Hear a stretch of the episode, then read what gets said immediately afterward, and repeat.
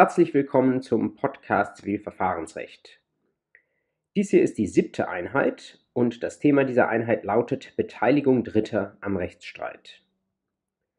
Wir haben uns ja bisher angesehen, wie man in so einen Zivilstreit hineinkommt, wie das durch das schriftliche Verfahren geht, wie man irgendwann vielleicht in der mündlichen Verhandlung landet und in der letzten Einheit ging es darum, wie sich die Sache womöglich erledigen kann, weil eine Seite sagt, sie sieht keinen Grund mehr, das streitige Verfahren fortzuführen, oder weil beide Seiten sich sagen, wir vergleichen uns lieber, als dass wir es hier zu einem Urteil kommen lassen. Bevor wir uns nun tatsächlich mit dem Urteil als dem eigentlich normalen Abschluss eines Zivilverfahrens beschäftigen, das wird der Gegenstand des nächsten Podcasts, der nächsten Podcast-Einheit sein, soll jetzt die Frage stehen, was kann noch passieren während des Verfahrens? Und zwar, wenn sich nicht der Streitgegenstand ändert, beziehungsweise eine Sache aus dem Streit zurückgenommen wird, sondern was geschieht, wenn sich an den am Streit beteiligten Personen irgendetwas ändert. In der Normalkonstellation haben wir ja auf einer Seite die Klägerin, auf der anderen Seite den Beklagten, also zwei Personen. Aber was geschieht, wenn Dritte hinzutreten? Wie können Dritte hinzutreten? Nun, einerseits können sie eine Seite verstärken, man kann zu zweit klagen, man kann auch zu zweit oder zu dritt beklagt werden. Es gibt aber auch andere Möglichkeiten, wie man nicht Partei des Rechtsstreits werden kann und doch irgendwie an diesem Rechtsstreit beteiligt werden kann. Die werden wir uns anschauen. Wir werden uns anschauen, was passiert, wenn der Gegenstand des Streits von einer Person, die am Streit beteiligt wird, auf eine dritte Person übertragen wird. Wir werden uns anschauen, inwieweit man die Parteirolle von sich aus an jemand anders weiterreichen kann, weil man meint, man sei nicht mehr der richtige Kläger oder nicht mehr die richtige Beklagte. Und wir werden uns auch damit beschäftigen, inwieweit man als Beklagter einen Dritten auf Klägerseite mit in den Streit hineinziehen kann. Beginnen wir mal mit der vielleicht einfachsten Konstellation, nämlich derjenigen, dass auf einer Seite, sei es auf Kläger- oder auf Beklagtenseite, mehrere Personen gleichzeitig auftreten, wir also mehrere Klägerinnen oder mehrere Beklagte haben. Eine Vorschrift, die sich mit mehreren Ansprüchen auseinandersetzt, die hatten wir bereits kennengelernt. Wenn Sie vielleicht zur Erinnerung nochmal in den Paragraphen 260 hineinschauen, dann sehen Sie, es ist durchaus möglich, dass mehrere Ansprüche Gegenstand eines einzigen Rechtsstreits sind. Und ich habe Ihnen dazu nochmal eine Folie aus einer früheren Einheit des Podcasts hier in diese Einheit eingebunden. Wir sprechen von der objektiven Klagehäufung, also mehrere Ansprüche in einem Prozess. Und wir haben gesagt, unter den Voraussetzungen des 260 ZPO geht das immer. Da sehen Sie, es muss für sämtliche Ansprüche dasselbe Prozessgericht zuständig sein und dieselbe Prozessart zulässig sein. Und wir brauchen Ansprüche, die denselben Kläger und denselben Beklagten betreffen. Wenn Sie das alles haben, dann können Sie eine kumulative Klagehäufung unproblematisch machen. Nur im Ausnahmefall möglich ist eine alternative Klagehäufung, dass Sie sagen, Sie wollen entweder das eine oder das andere. Und was dann demgegenüber wieder einigermaßen häufiger gemacht wird, ist eine Eventualklagehäufung. Das bedeutet, Sie sagen, Sie wollen B nur in dem Fall, dass A Erfolg hat oder dass A keinen Erfolg hat. Das sind Unterfälle der objektiven Klagehäufung. Das heißt, Sie haben mehrere Ansprüche, um die es in einem Verfahren geht. So etwas Ähnliches, jedenfalls vom Begriff her, ist nun die sogenannte subjektive Klagehäufung. Das heißt, es ist nicht eine Häufung von Klageobjekten da, sondern von Klagesubjekten, wenn Sie so wollen. Das heißt von Parteien, die diesen Prozess führen. Man spricht synonym auch von einer Streitgenossenschaft und das Wort, das erklärt es schon viel besser. Sie haben Streitgenossen, sie haben nicht einen Kläger und eine Beklagte, sondern auf mindestens einer Seite sind da mehrere Personen. Unter welchen Voraussetzungen ist das möglich? Es gibt zwei Arten von Streitgenossenschaft, nämlich einmal die einfache Streitgenossenschaft nach den Paragraphen 59 folgende ZPO und andererseits die notwendige Streitgenossenschaft nach 62 ZPO. Was sind die kennzeichnende Charakteristika dieser Arten einer Streitgenossenschaft und wann haben sie welche Form vorliegen? Nun, man kann zunächst einmal sagen, die linke Spalte, die einfache Streitgenossenschaft, das ist der absolute Normalfall. Das ist das, was Sie in 98, 99 Prozent der Fälle haben. Eine notwendige Streitgenossenschaft ist die absolute Ausnahme. Schauen wir uns erstmal an, was 59 folgende ZPO zur einfachen Streitgenossenschaft sagen. Mehrere Personen können als Streitgenossen gemeinschaftlich klagen oder verklagt werden, wenn sie hinsichtlich des Streitgegenstandes in Rechtsgemeinschaft stehen oder wenn sie aus demselben tatsächlichen und rechtlichen Grund berechtigt oder verpflichtet sind. Paragraph 60 erweitert das nochmal auf gleichartige Ansprüche. Was ist damit gemeint? Nun, eine Rechtsgemeinschaft könnte zum Beispiel sein, dass sie Miteigentümer sind. Das heißt, sie haben alle gleichermaßen ein Recht an einem bestimmten Gegenstand. Und dann können sie auch gemeinsam klagen. Zum Beispiel, sie sind Miteigentümer eines Autos. Dann können sie auch gemeinschaftlich Kläger sein, wenn es darum geht, von einem unberechtigten Besitzer die Herausgabe dieses PKWs zu verlangen. Dann ein zweiter Fall, berechtigt oder verpflichtet aus demselben Grund, sagt die zweite Alternative des 59 ZPO.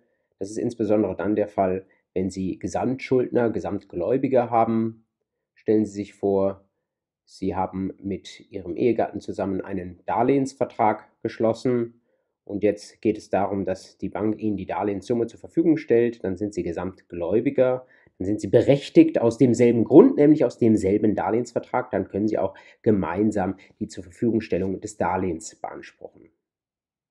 Und schließlich 60 gleichartige und gleich begründete Ansprüche. Das sind zum Beispiel die Klagen zweier Unfallopfer gegen den Unfallverursacher. Die haben nebeneinander im Auto gesessen, sie haben beide auf ihre Weise vielleicht Schäden aus diesem Unfall davongetragen. Dann kann man nach 60 ZBO auch ihre beiden Klagen zusammenfassen. Sie können Streitgenossen sein. Ebenso, wenn Sie Klagen von Miterben haben, die ihre Rechte an Nachlassgegenständen durchsetzen wollen oder zum Beispiel, wenn sie zwei Mieter haben, die im Wesentlichen identische Mietverträge haben und aus einem bestimmten Grund beide gegen ihren Vermieter vorgehen möchten.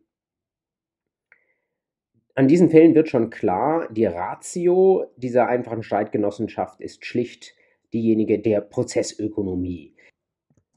Wenn Sie zwei Ansprüche haben, die beide sehr, sehr ähnlich sind, sodass es nur sinnvoll ist, wenn die auch in einem Verfahren miteinander abgehandelt werden, dann soll es möglich sein, dass sie da Streitgenossen haben auf einer Seite und erst recht natürlich, wenn das ein Anspruch ist aus einem Vertrag, und dieser Vertrag sich aber auf zwei oder drei Personen bezieht, sie also Gesamtschuldner oder Gesamtgläubige haben. Was ist die Wirkung dieser einfachen Streitgenossenschaft? Dazu findet sich eine Vorschrift im 61 ZPO und Sie sehen, Streitgenossen, man kann auch sagen einfache Streitgenossen, stehen sich, wenn sich aus gesetzlichen Vorschriften nichts anderes ergibt, dem Gegner dergestalt als Einzelne gegenüber, dass die Handlungen des einen Streitgenossen dem anderen weder zum Vorteil noch zum Nachteil gereichen. Das bedeutet, jeder der Streitgenossen, der einfachen Streitgenossen hat sein eigenes Prozessrechtsverhältnis. Und wenn einer was falsch macht oder einen klugen strategischen Schachzug macht, weil er prozessual eine bestimmte Erklärung etwa abgibt oder weil er zum Beispiel säumig ist und damit ein Versäumnisurteil etwa riskiert, dann betrifft dieser Schachzug immer nur die jeweilige Person, den jeweiligen einfachen Streitgenossen und ob das nun gut oder schlecht ist, der andere ist nicht mitgehangen, mitgefangen, sondern hat ein eigenes Prozessrechtsverhältnis und muss im Zweifel selbst seine eigenen Erklärungen abgeben. Wie Sie ahnen, ist das grundlegend anders bei der notwendigen Streitgenossenschaft. Was ist die notwendige Streitgenossenschaft? Das sehen Sie aus 62 ZPO.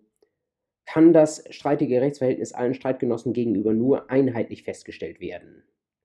Dann werden zum Beispiel bei Termin- oder Fristversäumnis die säumigen Streitgenossen durch die Nichtsäumigen vertreten angesehen. Das bedeutet, da gilt dieser Grundsatz des mitgehangen, mitgefangen. Wenn einer da was tut, dann ist das im Zweifel auch für die anderen, weil man sagt, wir haben einen ganz, ganz einheitlichen Streitgegenstand nicht mehrere Einzelansprüche, die da gebündelt werden, sondern die Sache kann nur einheitlich entschieden werden. Und deswegen genügt es dann, wenn einer, der am Prozess beteiligt ist, einen bestimmten Move macht. Was sind Beispiele für diese notwendige Streitgenossenschaft? Die sind, so viel kann ich Ihnen verraten, sehr, sehr schwer zu finden. Die sind sehr entlegen und die sind, das hatte ich eingangs schon gesagt, extrem selten. Nicht schon dann, wenn Sie eine Gesamtschuldnerschaft oder Gesamtgläubigerschaft haben, wenn Sie meinen, dass die Ansprüche sehr, sehr parallel gehen. Nicht schon dann haben Sie eine notwendige Streitgenossenschaft, denn dann ist es zwar prozessökonomisch sinnvoll, dass die Sache in einem Rechtsstreit abgehandelt werden, aber das heißt noch lange nicht, dass die Beteiligten tatsächlich auch notwendige Streitgenossen sind. Was wären so Beispiele? Ich habe Ihnen einige aufgeführt zum Beispiel Klagen aus einer gemeinsam verwalteten Gütergemeinschaft. Also Sie haben zwei Ehegatten, die ungewöhnlicherweise schon mal nicht in Zugewinngemeinschaft oder Gütertrennung leben, sondern in Gütergemeinschaft. Und dann muss es auch noch eine spezielle Gütergemeinschaft sein, nämlich diejenige, wo Sie die gemeinschaftlichen Güter auch gemeinsam verwalten. Das ist also die engste Form der Gütergemeinschaft. Wenn Sie in den Paragraphen 1450 Absatz 1 hineinschauen, BGB, dann sehen Sie, dass das dort auch explizit angeordnet ist. Wenn Sie eine so enge Gütergemeinschaft haben, dann sind die Ehegatten, sagt der 1450, nur gemeinschaftlich berechtigt, über das Gesamtgut zu verfügen und Rechtsstreitigkeiten zu führen, die sich auf das Gesamtgut beziehen. Also ein absoluter Sonderfall an der Stelle aus dem Familienrecht. Dann ein weiteres Beispiel, das ich Ihnen hier aufgeführt habe, die Klage gegen Miteigentümer auf Übereignung eines Grundstücks. Das ist eigentlich auch sehr einfach verständlich, denn Miteigentümer müssen ja, wenn sie ein Grundstück übereignen sollen, dann müssen sie das ja gemeinschaftlich machen. Es kann nicht der eine das Grundstück übereignen, der andere nicht, sondern das geht nur einheitlich. Und dann ist auch klar, dass sie bei einer so solchen einheitlichen Entscheidung auch eine notwendige Streitgenossenschaft haben. Und zum guten Schluss die Erben, mit denen ist es tatsächlich immer nicht ganz unkompliziert. Ich hatte eben gesagt, dass bestimmte Fälle einer Miterbengemeinschaft nur eine einfache Streitgenossenschaft sind, nämlich Klagen einzelner Miterben. Sie sehen auch in 2039 BGB eine Anordnung dazu. Gehört ein Anspruch zum Nachlass, so kann jeder Miterbe die Leistung an alle Erben fordern. Das wäre ein Fall einer gesetzlichen Prozessstandschaft. Einer darf das Recht aller geltend machen und dann Leistung an alle Erben fordern. Und wenn einer alleine darf, heißt das immer, das kann nur eine einfache Streitgenossenschaft sein, da müssen nicht alle gleichzeitig tätig werden.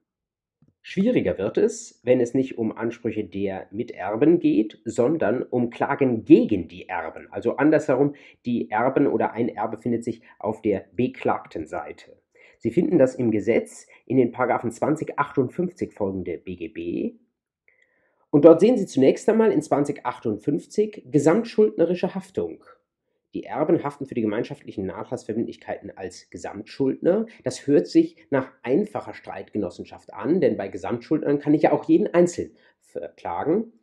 Gleichzeitig sehen Sie in 2059 dann, bis zur Teilung des Nachlasses kann jeder Miterbe die Haftung aus seinem Privatvermögen außerhalb des Nachlasses verweigern, bis zur Teilung des Nachlasses. Das bedeutet, bis zur Teilung des Nachlasses muss ich im Zweifel alle Miterben direkt in Anspruch nehmen. Man spricht von einem Anspruch gegen die Gesamthand, den mache ich nicht gegen einen einzelnen Erben geltend, sondern dann muss ich die gesamte Erbengemeinschaft, also alle Miterben verklagen und das wäre dann tatsächlich ein Fall der notwendigen Streitgenossenschaft. Wenn hingegen die, der Nachlass bereits geteilt ist, dann besteht das Verweigerungsrecht aus 2059 nicht mehr. Und das bedeutet, ich habe den normalen Grundsatz des 2058, gesamtschuldnerische Haftung. Das heißt, ich kann jeden einzelnen Erben alleine separat in Anspruch nehmen und dann ist die Streitgenossenschaft auch nicht mehr notwendig, sondern dann ist sie nur noch einfach, also ein Fall der 59 folgende ZPO. Man spricht auch vom Unterschied einer Gesamthandsklage und einer Gesamtschuldklage. Die Gesamthandsklage wäre eine Klage gegen die Gesamtheit, also eine notwendige Streitgenossenschaft und eine Gesamtschuldklage, Fall des 2058, wäre eine bloße einfache Streitgenossenschaft. Wie sieht es nun aus, wenn oder die Dritte nicht von vornherein an dem streitgegenständlichen Recht oder der Forderung beteiligt ist, sondern wenn der Streitgegenstand erst während des Verfahrens an eine dritte Person veräußert wird. Dann ist natürlich der Ausgang des Rechtsstreits für den Erwerber, die Erwerberin auch von großer Bedeutung, denn sie erwirbt ja etwas, worüber gerade ein Streit herrscht. Und die Frage ist dann, sollte auch die Klagerolle folgen, sollte sie mit übergehen auf den Erwerber und sollte nunmehr der Erwerber der neue Kläger oder die neue Beklagte sein? Oder sollte der oder diejenige Person, die die Klage ursprünglich geführt hat und die Sache veräußert hat, in der Kläger- oder Beklagtenrolle bleiben? Diese Fragen werden beantwortet von den Paragraphen 265 und 325 ZPO und man kann im Grundsatz erst einmal unterscheiden zwischen der Rechtsnachfolge auf Klägerseite und der Rechtsnachfolge auf Beklagtenseite. Schauen wir einmal in die grundlegenden Regelungen hinein. Zunächst in den Paragraphen 265. Dort lesen Sie, die Rechtshängigkeit schließt das Recht der einen oder anderen Partei nicht aus, die in Streit befangene Sache zu veräußern oder den geltend gemachten Anspruch abzutreten. Wenn das geschieht, hat die Veräußerung oder Abtretung auf den Prozess keinen Einfluss.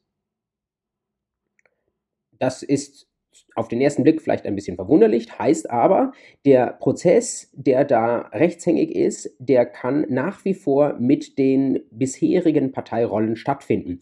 Nur weil etwa die Beklagte den Gegenstand veräußert an eine Dritte, heißt es nicht, dass sie nun keine Beklagte mehr ist, sondern sie bleibt Beklagte und der Prozess findet mit den bisherigen Parteien statt. Das geht weiter bis zum Urteil. Schauen Sie in den Paragraphen 325 Absatz 1 hinein. Dort steht, das rechtskräftige Urteil wirkt für und gegen die Parteien und die Personen, die nach dem Eintritt der Rechtshängigkeit Rechtsnachfolger der Parteien geworden sind.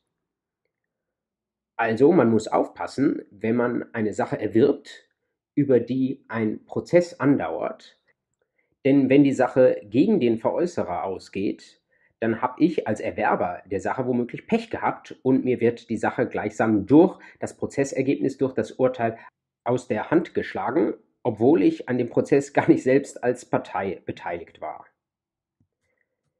Das ist die Grundentscheidung des Rechts. Schauen wir uns das nochmal für die beiden Rechtsnachfolgen an. Zunächst einmal auf Klägerseite. Das Beispiel habe ich Ihnen dort genannt. Etwa, Sie haben eine Klägerin, die auf Herausgabe klagt und während sie da klagt als Eigentümerin, veräußert sie das Auto. Das Auto, das sie nicht selbst in Besitz hat, aber sie kann es natürlich trotzdem veräußern nach 929 931 BGB. Das tut sie Sie tritt dem Erwerber den Herausgabeanspruch ab, den sie da einklagt. Und da sagt uns jetzt der 265, trotzdem bleibt unsere Herausgabeklägerin, auch wenn sie das Eigentum weitergeschoben hat, selbst die Klagepartei in dem bereits begonnenen Prozess. Jetzt ist sie natürlich materiell nicht mehr berechtigt. Sie hat ja das Eigentum an jemandem anders weitergegeben, indem sie veräußert hat. Aber da sagt uns jetzt der 265 Absatz 2, Sie kann nun handeln in einer gesetzlichen Prozessstandschaft für die Erwerberin. Sie bleibt einfach Partei und das, was sie da erstreitet, hoffentlich aus ihrer Sicht ein Urteil zu ihren Gunsten, das wirkt dann auch für die Erwerberin, also für ihre Rechtsnachfolgerin. Eine einzige Sache muss sie tun, nämlich den Klageantrag umstellen das bedeutet, sie muss nunmehr klagen auf Herausgabe an die Erwerberin, denn sie ist ja nun nicht mehr selbst Eigentümerin. Wie tut sie das? Das ist ein Fall der Klageänderung nach 263 ZPO. Wenn die beklagten Seite nicht einwilligt, dann wird das Gericht diese Klageänderung aber im Regelfall für sachdienlich erachten. Man spricht auch von der sogenannten Relevanztheorie. Theorie ist etwas missverständlich, weil es da keine große Gegenauffassung gibt.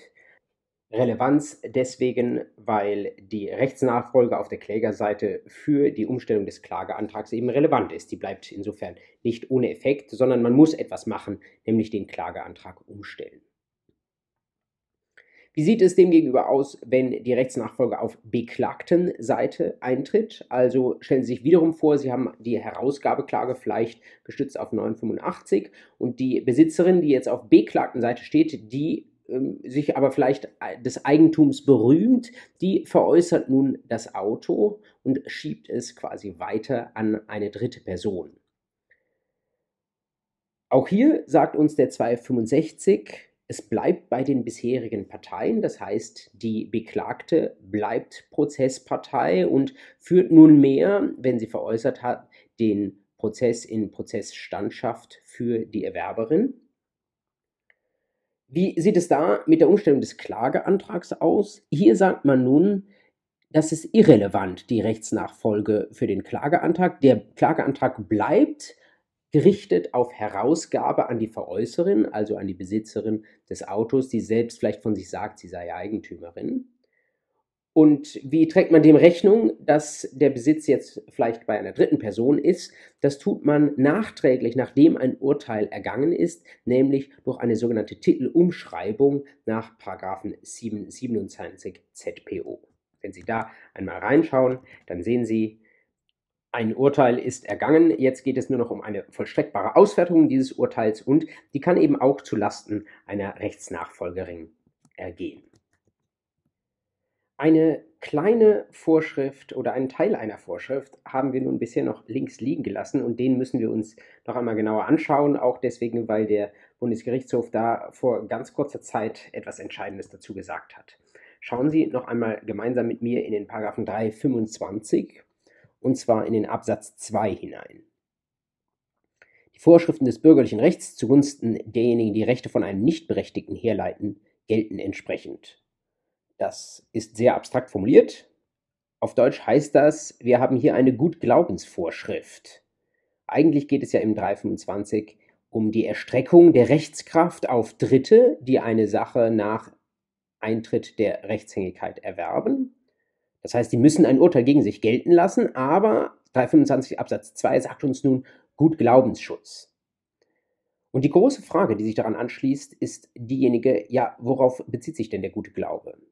Es gibt im Grundsatz zwei Möglichkeiten. Einerseits kann man sagen, hier geht es um den guten Glauben beim Erwerb vom Nichtberechtigten. Also stellen Sie sich vor, da wird jemand aus, auf Herausgabe verklagt, der tatsächlich nicht selbst der Eigentümer ist, sondern sich nur eines Eigentumsrechts berühmt. Und weil er vielleicht auch weiß, wie schlecht es um ihn steht, schiebt er den Gegenstand während des Prozesses, beziehungsweise schiebt er das Eigentum an jemanden anders weiter, das angebliche Eigentum. Also er veräußert die Sache an einen Dritten aber das geht nur unter Geltung des 932 der Gutglaubensvorschriften, denn unser Beklagter ist ja tatsächlich gar nicht Eigentümer, er tut nur so. In einem solchen Fall sagt uns der 932 BGB auf materiell rechtlicher Ebene, dass es möglich, dass da ein Dritter gutgläubig das Eigentum erwirbt. Und der 325 Absatz 2, der sagt nun, als Dritter kann ich nicht nur auf materiellrechtlicher Ebene gutgläubig das Eigentum erwerben, sondern ich muss dann auch nicht ein anderslautendes Urteil gegen mich gelten lassen. Das würde, sagt der 325.2 ja keinen Sinn machen, wenn ich materiellrechtlich das Eigentum erwerben könnte, aber dann aus einem Urteil etwas anderes gegen mich hervorginge. Also eine Vereinheitlichung an der Stelle der materiellrechtlichen Vorschrift des 932 mit der prozessualen ähm, Rechtskrafterstreckungswirkung des 325 Absatz 1. Nun kann man den Gutglaubensschutz des 325 Absatz 2 auch noch anders verstehen.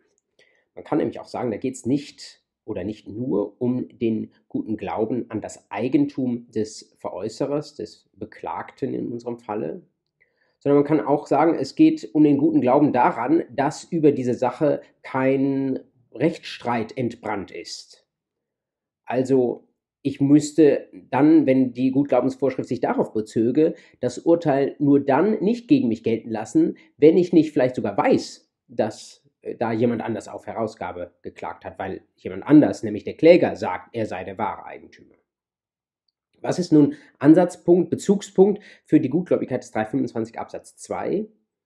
Das war streitig. Die einen haben bisher so gesagt, die anderen haben bisher so gesagt. Der Bundesgerichtshof hat diese Frage jetzt jüngst entschieden in einem Urteil, das ich Ihnen in den Notizen zitiert habe. Und er sagt, der 325.2, der wirkt nur dann, der greift nur dann, wenn wir doppelte Gutgläubigkeit haben. Das heißt, wenn wir da jemanden haben, der einerseits nach 932 gutgläubig Eigentum vom nicht berechtigten Beklagten erworben hat, aber wir brauchen zusätzlich noch eine zweite Gutgläubigkeit, nämlich den guten Glauben daran, dass über die Sache gerade kein Rechtsstreit anhängig rechtshängig war.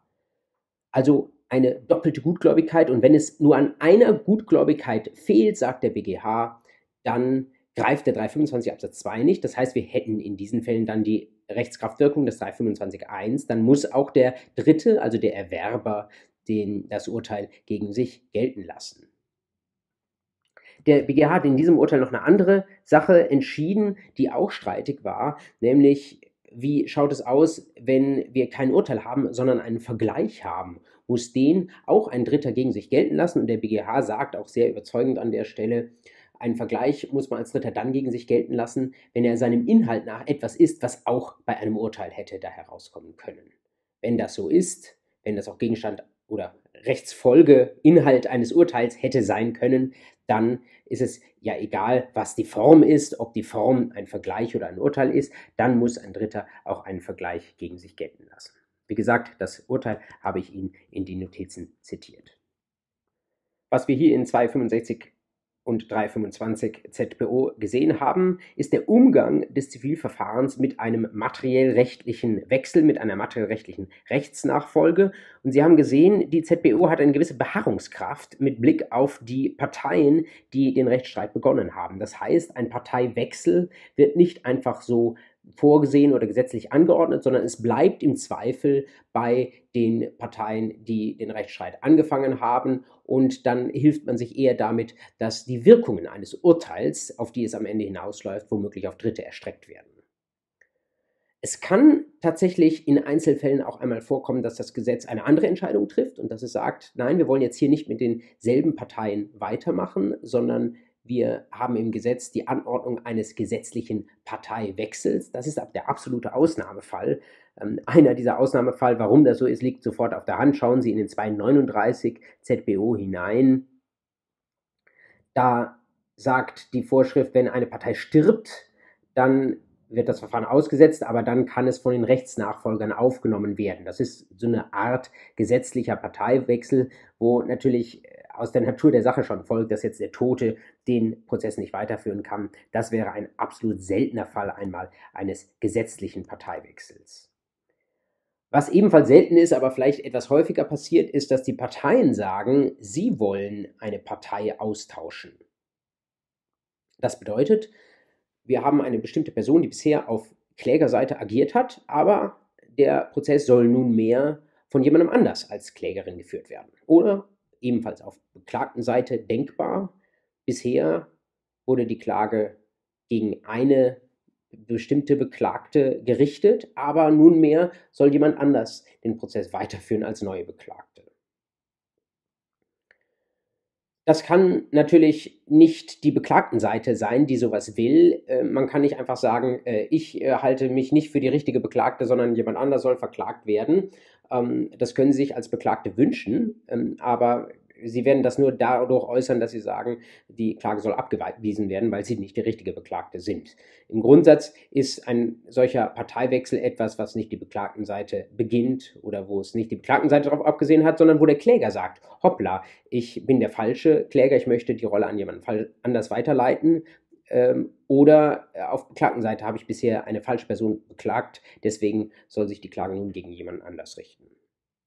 Ein solcher nicht gesetzlicher, sondern gewillkürter, nämlich vom Kläger ausgehender Parteiwechsel, der ist in der ZPO nicht geregelt. Deswegen muss man sich helfen mit Institutionen, die die ZPO kennt. Und wenn Sie sich das anschauen, dann werden Sie sehen, es gibt da zwei Institutionen, zwei Prozesshandlungen, die einigermaßen ähnlich sind einem gewillkürten Parteiwechsel. Deswegen, wenn man sich überlegt, wie das zu behandeln ist, dann nimmt man immer diese beiden Institutionen in den Blick, nämlich einerseits die Klageänderung nach 263 ZPO und andererseits die Klagerücknahme nach 269 ZPO. An die Voraussetzungen dafür erinnern Sie sich bei der Klageänderung. Da brauchen Sie entweder Sachdienlichkeit oder die Zustimmung des Beklagten. Bei der Klagerücknahme äh, kommt es darauf an, ob die, Verhandlung schon begonnen hat. Wenn ja, brauchen Sie auch die Einwilligung der beklagten Seite. Ansonsten können Sie das einseitig tun. Bei dem gewillkürten Parteiwechsel ist vieles umstritten und wenn Sie argumentieren, werden Sie immer mit der Nähe zu dem einen oder anderen Institut zur Klageerinnerung oder zur Klagerücknahme argumentieren. Was brauchen Sie, um einen solchen Parteiwechsel vorzunehmen? Nun, Sie brauchen einen Antrag, eine Erklärung, eine sogenannte Wechselerklärung, wo die Klägerin sagt, sie möchte ihre eigene Rolle oder die auf der beklagten Seite auswechseln. Wenn der Kläger wechseln soll, dann brauchen Sie natürlich zusätzlich auch noch eine Erklärung des eintretenden Klägers. Also irgendwie muss der Dritte, der den Prozess übernehmen soll, auch noch sagen, dass er damit einverstanden ist. Und dann das große Thema Zustimmungserfordernisse.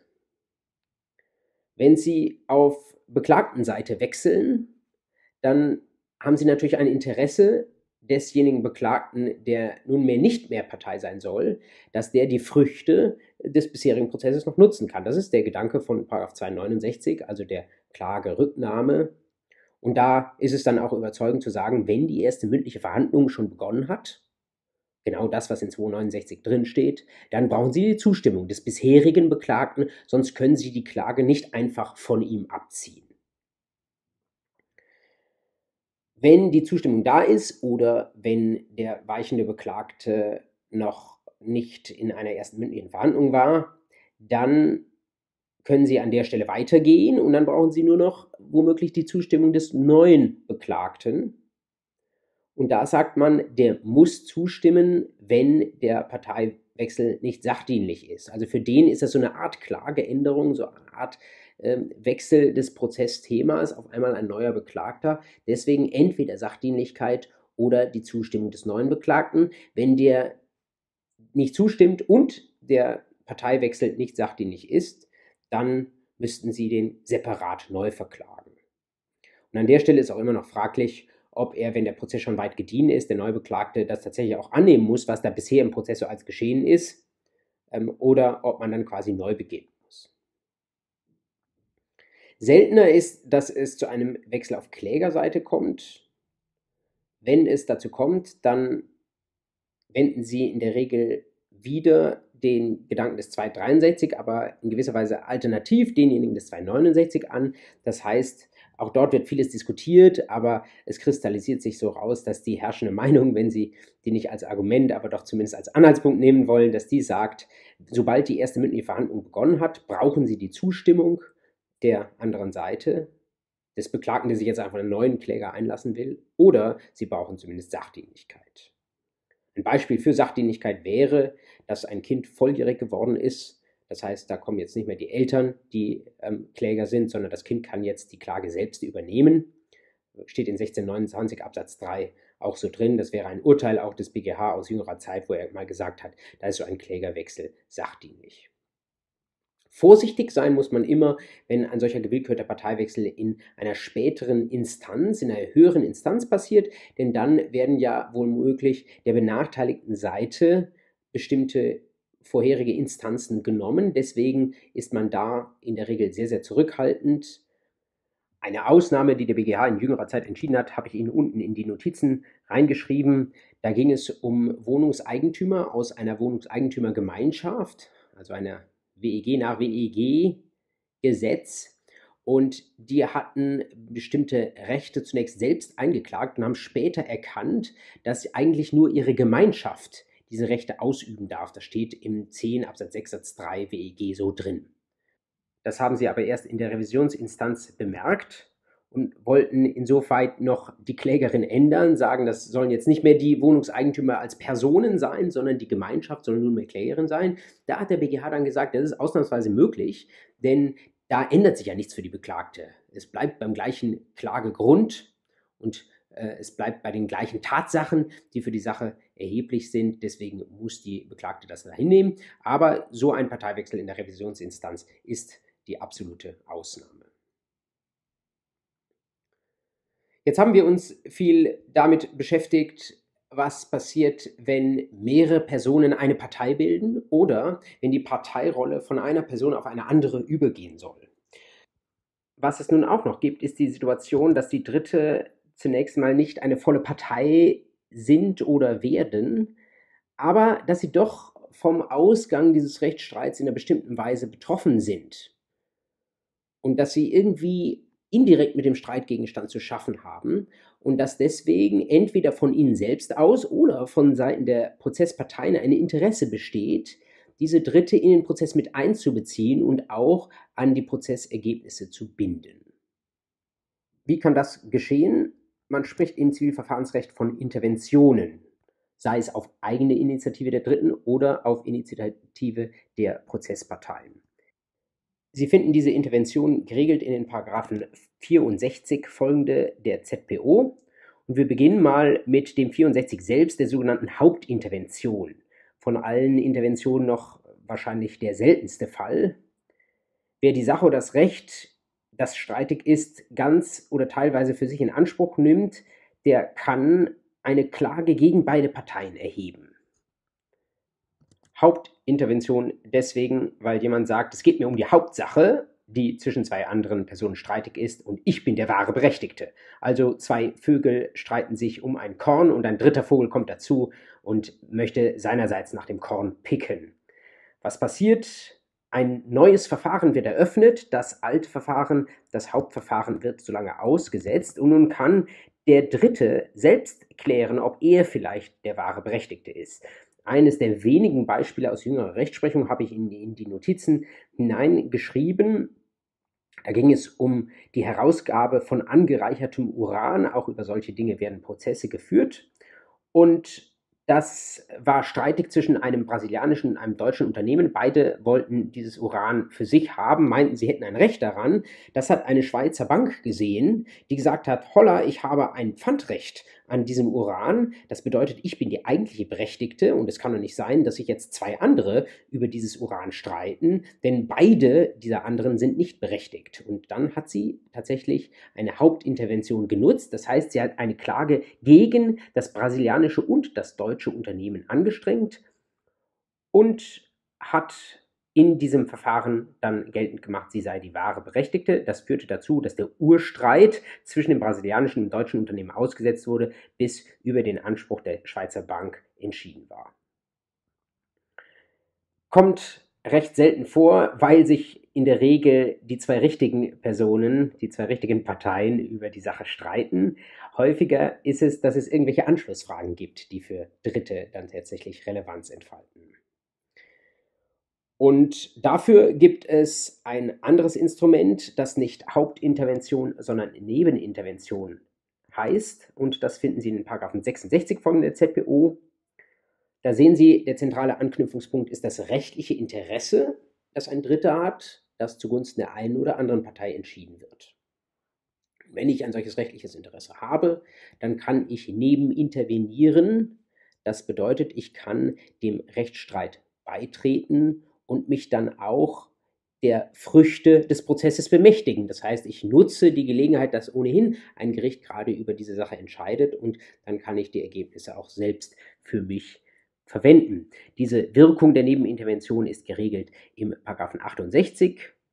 Dort sehen Sie, dass der Nebenintervenient an die Früchte des Prozesses gebunden ist nicht nur im positiven, sondern durchaus auch im negativen Sinne. Das bedeutet, er wird in einem Folgeprozess nicht mehr mit der Behauptung gehört, dass irgendetwas im Vorprozess schiefgelaufen sei oder dass derjenige, dem er beigetreten äh, ist, da irgendetwas falsch gemacht hat. Man nennt das die sogenannte partielle Rechtskrafterstreckung. Die Nebenintervention als solche ist tatsächlich auch recht selten, aber die Vorschriften, die wir uns gerade angeschaut haben, die finden tatsächlich doch häufiger Anwendung und das liegt daran, dass es einen Verweis gibt. Und der Verweis steht in 74 ZPO drin und bezieht sich auf die sogenannte Streitverkündung. In meiner Darstellung hier im rechten Block. Die Streitverkündung ist tatsächlich auch etwas sehr Ähnliches wie die Nebenintervention. Sie hat nur einen entscheidenden Unterschied. Der Nebenintervenient, der handelt nicht freiwillig, sondern dem wird der Streit verkündet. Das heißt, ähm, ihm wird die Ansage gemacht, dass er sich hier bitte an dem Rechtsstreit beteiligen solle und egal ob er das tut, wird er dann von den Prozessergebnissen gebunden. Auch hier also die Folge partielle Rechtskrafterstreckung durch den Verweis in 74.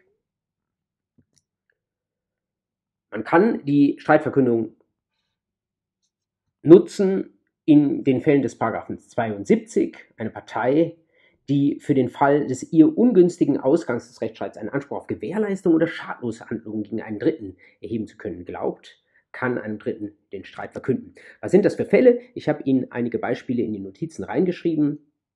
Zum Beispiel, Sie haben da einen Verkäufer, der von seinem Käufer in Anspruch genommen wird, weil er mangelhaft geliefert habe. Und Sie denken sich als Verkäufer, naja, wenn ich den mangelhaft geliefert habe, dann lag das doch nicht an mir, sondern an meinem Lieferanten. Also sage ich, wenn ich in Anspruch genommen werde gerichtlich, dann verkünde ich meinem Lieferanten den Streit, damit, wenn das Urteil gegen mich ergeht, ich die darin festgestellten Tatsachen sogleich gegen diesen Lieferanten auch geltend machen kann und ich nicht in einem Folgeprozess womöglich das Risiko laufe, dass das Gericht der Folgeentscheidung anders entscheidet als das Gericht im Rechtsstreit zwischen dem, Verkäufer, zwischen dem Käufer und mir. Weiteres Beispiel, stellen Sie sich vor, ähm, Sie haben einen Patienten, der irgendwie falsch behandelt wurde und bei dem es deswegen zu einer Körperverletzung, vielleicht auch zu bleibenden Schäden gekommen ist. Und der verklagt erst einmal den Arzt eines Krankenhauses oder das Krankenhaus, das ihn da behandelt hat. Und es stellt sich raus in einem Prozess, es kann womöglich sein, dass nicht das Krankenhaus ihn falsch behandelt hat, sondern dass zuvor sein Hausarzt bei einer vorlaufenden Behandlung einen Fehler gemacht hat. Dann würde vielleicht unser Patient hingehen und dem Hausarzt den Streit verkünden, damit, wenn in dem laufenden Verfahren herauskommt, dass das Krankenhaus und der dort behandelnde Arzt nicht schuld war, damit dann er zumindest die Hausärztin, den Hausarzt in Anspruch nehmen kann, wenn denn das Gericht bisher festgestellt hat, dass der Fehler eben schon vorher gemacht wurde.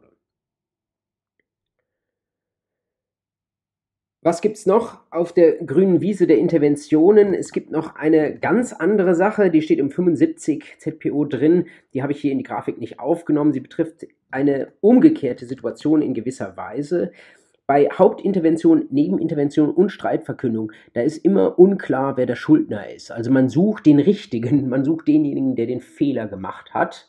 Und das kann womöglich unklar sein, deswegen muss man mal auch Dritte in den Streit mit einbeziehen. Der 75 ZPO regelt insoweit die umgekehrte Situation, als dort es nicht unklar ist, wer der Schuldner ist, sondern es ist unklar, wer der Gläubiger ist. Das heißt, Sie haben eine zahlungswillige Person etwa, aber die weiß nun wirklich nicht, an wen sie zahlen soll. Es gibt mehrere, die sich des Anspruchs berühmen. Und da sagt uns der Paragraph 75, wenn Sie in dieser unglücklichen Rolle sind, dass Sie nicht wissen, wohin mit Ihrem Geld, Sie wollen aber natürlich auch nicht, äh, dass Sie an den Falschen zahlen und dann nachher doppelt in Anspruch genommen werden, dann können Sie das Geld hinterlegen und dann müssen halt die beiden Anspruchsprätendenten, die beiden, die von sich sagen, sie hätten den Anspruch, unter sich ausmachen und unter sich gerichtlich ausfechten, wer den Anspruch realisieren soll, wem zum Beispiel das Geld oder der Gegenstand zusteht.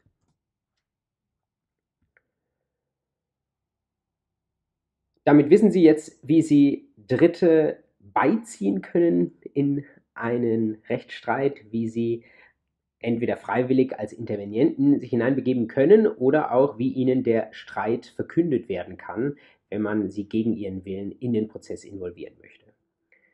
Unser letztes Thema für diesen Termin ist auch eine Art Involvierung des Dritten in den Prozess gegen seinen Willen, allerdings nochmal in einer anderen Spielart, und zwar in einer Weise, wo der Dritte nicht nur Streitverkündeter wird, nicht nur nebenintervenient ist, sondern wo er voll als Partei mit in den Streit hineingezogen wird. Da schließt sich in gewisser Weise der Kreis zu der Streitgenossenschaft, die wir uns eingangs angeschaut haben. Wie kann das geschehen?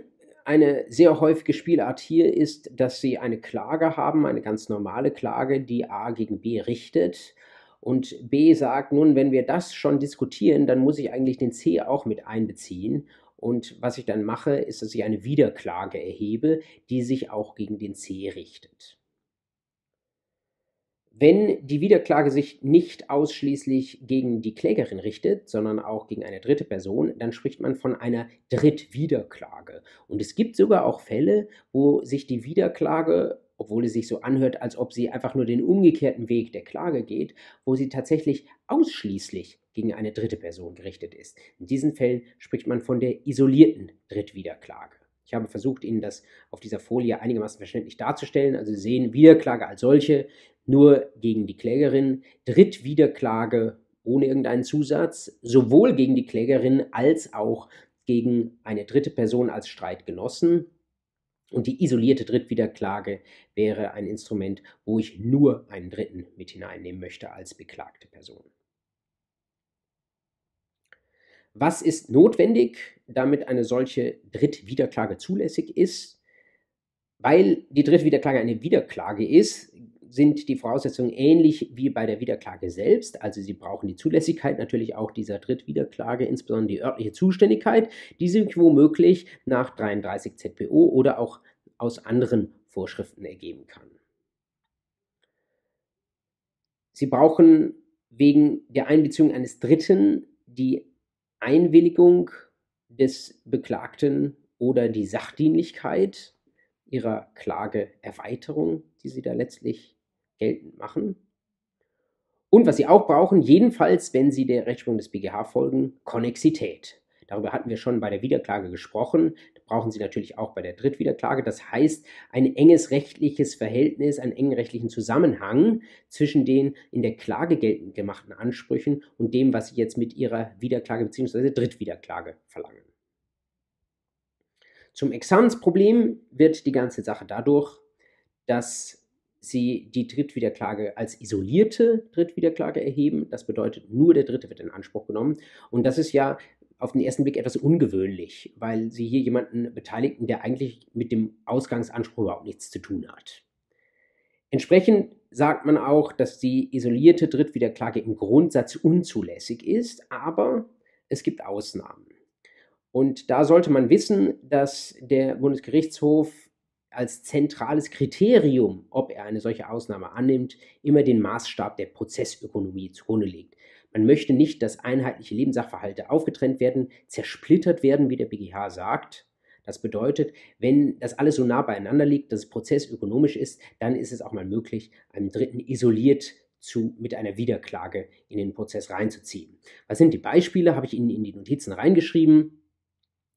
Etwa, Sie haben eine Gesellschaft, die klagt und der Dritte, der jetzt isoliert hineinbezogen werden soll, das ist ein Gesellschafter dieser klagenden Gesellschaft.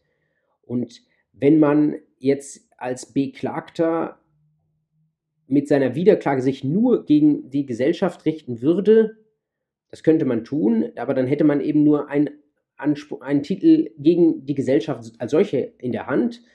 Äh, nimmt man hingegen nun eine Wiederklage gegen die Gesellschafter vor, dann hat man diejenigen, auf die man sich am Ende des Tages auch kaprizieren will, diejenigen, die das letztlich zahlen sollen.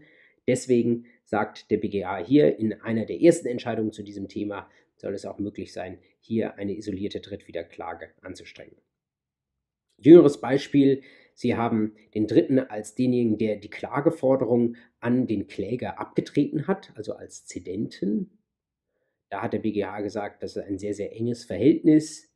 Ähm, wenn es da auch um die Wirksamkeit der Abtretung geht, dann äh, ist das etwas, was auch den Zedenten, also auch den Dritten betrifft. Deswegen steht der so nah ähm, an der ganzen Sache, die wir hier diskutieren, dass eine Drittwiederklage ausschließlich gegen ihn zulässig sein soll. Selbst dann, sagt der BGH, wenn der Beklagte und Wiederkläger nur die Feststellung möchte, dass dem Zedenten keine weiteren Ansprüche gegen ihn zustehen. Und ein jüngeres Beispiel, wo es mal unzulässig war, vor dem BGH, dass die Drittwiederklage isoliert erhoben wurde. Da ging es um eine Mängelklage eines Bauherrn gegen den Generalplaner. Und der Generalplaner hat dann gesagt, naja, ich bin ja jetzt hier nicht schuld, sondern ähm, ich habe noch Fachplaner hinzugezogen und die sind mir womöglich regresspflichtig. Deswegen ziehe ich die jetzt über eine isolierte Drittwiederklage hinzu. Da hat der BGH gesagt, nein, das sind unterschiedliche Verträge. Einmal der Vertrag des Bauherrn mit dem Generalplaner, andererseits der Vertrag mit dem Generalplaner mit seinem Zuarbeiter mit seinem Fachplaner, unterschiedliche Verträge, unterschiedliche Streitgegenstände, kein enger rechtlicher Zusammenhang, da sei die Drittwiederklage, die isolierte, unzulässig. Und das ist auch gut verständlich, denn was man in diesen Fällen eben gut machen kann, damit haben wir uns gerade beschäftigt, das wäre eine Streitverkündung. Das hätte hier natürlich der Generalplaner einfach tun können, dass er seinem Zuarbeiter, seinem regresspflichtigen Fachplaner den Streit verkündet, um dann im Folgeprozess mit den Früchten des gegenwärtigen Prozesses gegen den Fachplaner vorgehen zu können. Also wo eine isolierte Drittwiederklage einmal scheitert, weil es an der Konnexität fehlt und an der Nähe der Streitgegenstände, da wird eine Streitverkündung immer möglich sein. Das heißt, man fällt nicht ins Bodenlose, sondern man muss sich nur eines anderen prozessualen Mittels bedienen. Das war unser Gewaltmarsch durch die ganz verschiedenartige Beteiligung von Dritten am Verfahren, am Prozess. Das passiert alles noch bevor ein Urteil ergeht, aber eigentlich haben wir uns damit alles angeschaut, was vorher auch passieren kann. Deswegen sind wir für die nächste Einheit dann tatsächlich auch reif für das Urteil und die Urteilsgründe. Bis dahin alles Gute und frohes Schaffen.